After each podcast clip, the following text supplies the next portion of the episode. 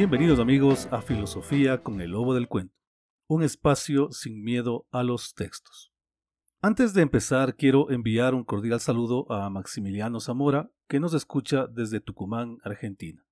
Gracias, Maximiliano, por tus palabras. Continuamos. Platón y los poetas es el título de una conferencia que Hans Georg Gadamer dictara en 1934. En esta conferencia se ocupa de un tema fascinante, la expulsión de los poetas en la República de Platón. En este trabajo, el filósofo alemán, célebre alumno de Heidegger, reflexiona acerca de la particular posición de Platón con respecto al lugar que ocupan los poetas en la sociedad griega y al lugar que, según él, deberían ocupar en su estado ideal. Como se puede ver, el problema es polémico. De ahí que los razonamientos de Gadamer, amparados en su claridad, son un verdadero aporte a esta vieja discusión. Gadamer parte de un diagnóstico muy simple. Platón, como ningún otro pensador, se ha mostrado virulento y radical a la hora de reflexionar acerca del papel del arte y, particularmente, de la poesía. Con ese antecedente, se detiene en algunas preguntas y ensaya sus respuestas. Por ejemplo, ¿qué interpretación se puede dar a aquel relato que nos cuenta que Platón quemó todas sus obras de juventud cuando conoció a Sócrates? Para el filósofo alemán, esta pregunta se responde en dos partes. En primer lugar, toda poesía enfrentada al examen del filosofar socrático pierde su profundidad. Y en segundo lugar, y esto es consecuencia de comprobar lo primero, Platón asume el hecho de que luego de la aparición de la filosofía socrática ya no vale tanto la pena ser poeta. Recordemos que cuando Querefonte consultó al oráculo acerca de quién es el hombre más sabio de Grecia, el oráculo contestó que el hombre más sabio era Sócrates.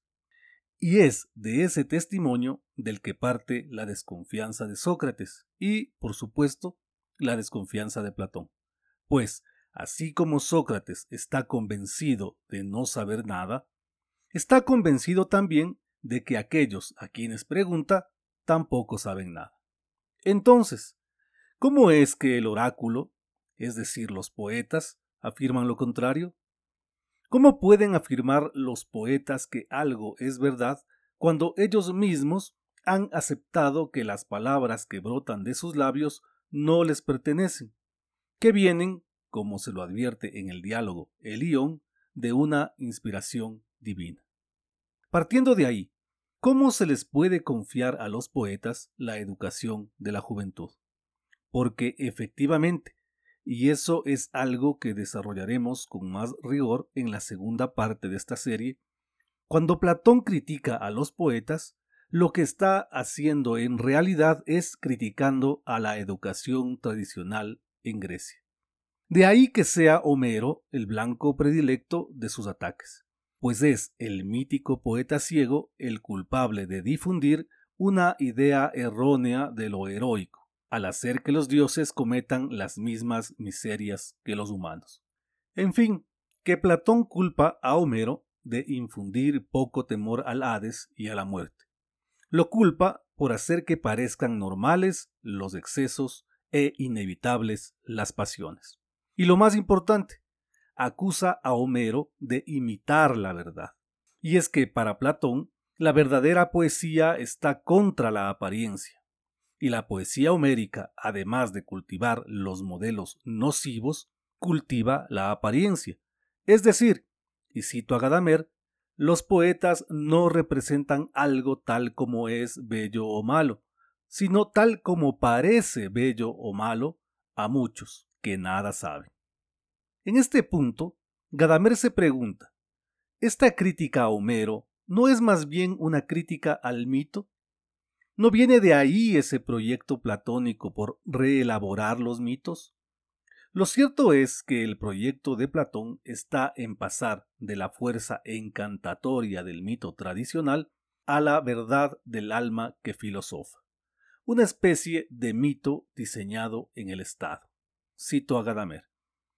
Poesía es invención del mito apropiado. Y como Aristóteles dice, el mito es alma de la tragedia. Es Platón, ahora bien, en esta serie de críticas filosóficas y de reconfiguraciones poéticas del mito antiguo, solo un último miembro, el más radical depurador de la gran tradición mítica, el extremo reformador del mito antiguo en un nuevo etos? Fin de la cita. Si bien es cierto que Platón considera que el mundo de la imitación es corrupción del alma, no arremete contra la poesía mimética solo porque la aborrezca. Sus razones son más bien prácticas, o mejor dicho, filosóficas. Lo hace porque la poesía que imita provoca el autoolvido.